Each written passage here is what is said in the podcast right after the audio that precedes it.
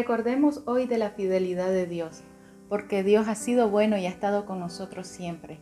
Solo basta echar una mirada atrás y le veremos actuando en su poder y su gracia sobre nuestras necesidades pasadas. El Salmo 121 dice, A Jehová clamé estando en angustia y él me respondió.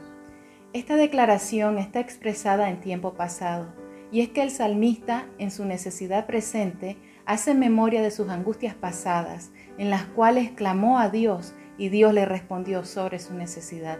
Y esto le afirma en su convicción de que si le clama nuevamente a Él, Él nuevamente responderá.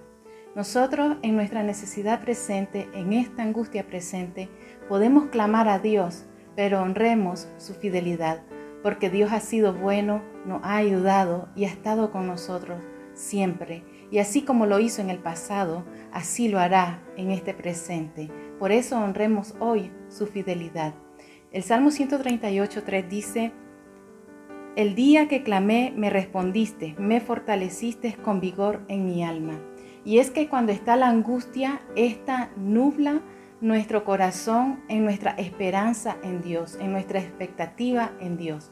Pero cuando recordamos lo que Él ha hecho en el pasado por nosotros, entonces toda desesperanza es removida de nuestros corazones.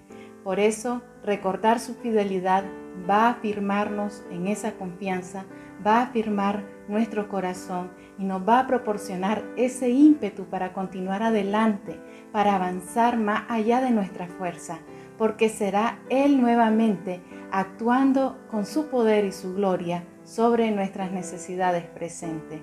Por eso, no te canses de clamar, pero honra su fidelidad. Recuerda todo lo que ha hecho en el pasado sobre tu vida, porque Él nuevamente tiene el poder para hacerlo. Yo oro esta palabra sobre cada uno de los de tu casa, sobre tu familia y sobre tu vida.